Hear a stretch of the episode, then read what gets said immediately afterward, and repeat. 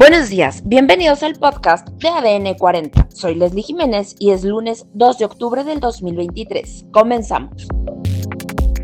Fallecen migrantes en el tramo carretero Tonalá-Pijijiapan en Chiapas. Reportan ataque terrorista frente al Ministerio Interior de Ankara, Turquía. Se incendian dos discotecas en Murcia, España. Comisión Nacional de Honestidad y Justicia de Morena admite queja presentada por Marcelo Ebrard. El Congreso de Estados Unidos dejó fuera la aprobación para enviar ayuda a Ucrania. Pero antes, en nuestro tema principal, el presidente López Obrador llega a su último año de gobierno.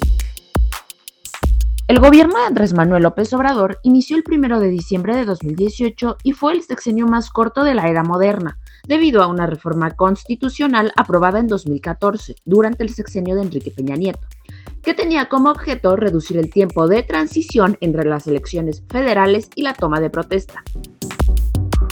El presidente Andrés Manuel buscó que su sexenio se caracterizara por una serie de políticas y programas clave diseñados, según sus palabras, con el objetivo de ayudar a los más pobres.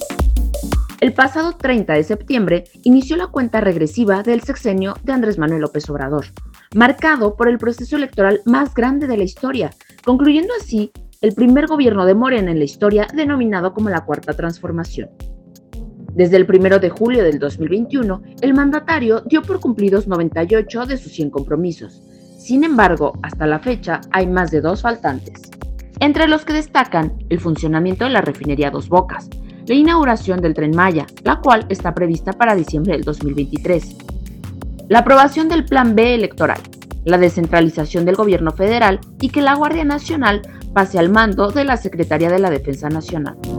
La madrugada de este domingo se registró un fuerte accidente en el tramo carretero Pijijia-Pantonalá, a la altura del kilómetro 134 crucero Santa Cruz, que dejó hasta el momento, de acuerdo con información preliminar de Protección Civil Municipal, a 10 migrantes fallecidos y al menos a unas 20 personas más lesionadas.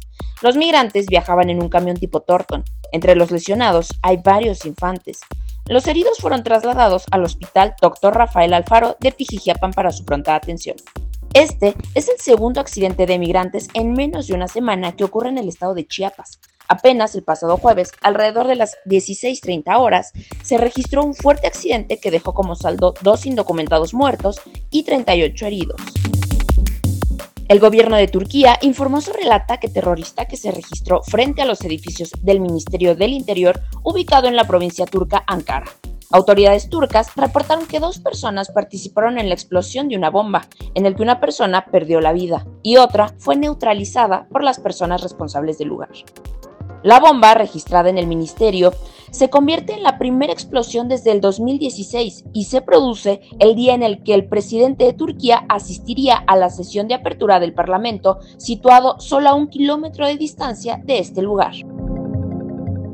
Al menos 13 personas han muerto tras el incendio de la discoteca Fonda Milagros de Murcia, en una zona de ocio conocida como Atalayas. Otras cuatro personas, además, han tenido que ser atendidas por inhalación de humo.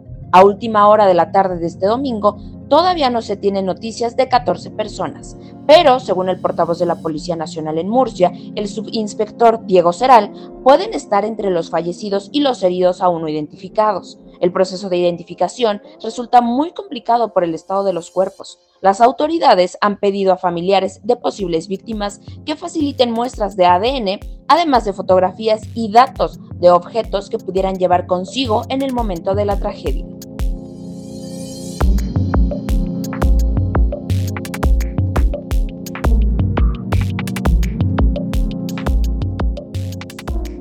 Y en otros temas, Marcelo Ebrard, ex canciller y ex aspirante de Morena, informó este sábado que la Comisión Nacional de Honor y Justicia del partido ha aceptado a trámite la impugnación promovida por él ante el proceso interno para elegir candidato presidencial. En sus redes sociales, el exfuncionario publicó una captura de pantalla donde se observa la notificación de que dicha comisión ya admitió la queja. En otras noticias, el Congreso de Estados Unidos aprobó el sábado mantener el funcionamiento del gobierno durante 45 días y evitó un costoso cierre, aunque el acuerdo dejó fuera la ayuda a Ucrania solicitada por el presidente Joe Biden. Tres horas antes de la medianoche del sábado, plazo en el que el gobierno quedaba bloqueado por falta de fondos, el Senado aprobó mantener el funcionamiento de la administración hasta mediados de noviembre con una resolución aprobada horas antes en la Cámara de Representantes. Los legisladores deben discutir ahora un proyecto de ley separado sobre los 24 millones de dólares en ayuda militar a Ucrania, que Joe Biden quería incluir en el presupuesto, y es posible que se vote a principios de la próxima semana, informaron medios de comunicación. Y en los deportes, el Canelo Álvarez sigue siendo el rey y derrota al norteamericano Jermel Charlo en la división de pesos supermediano.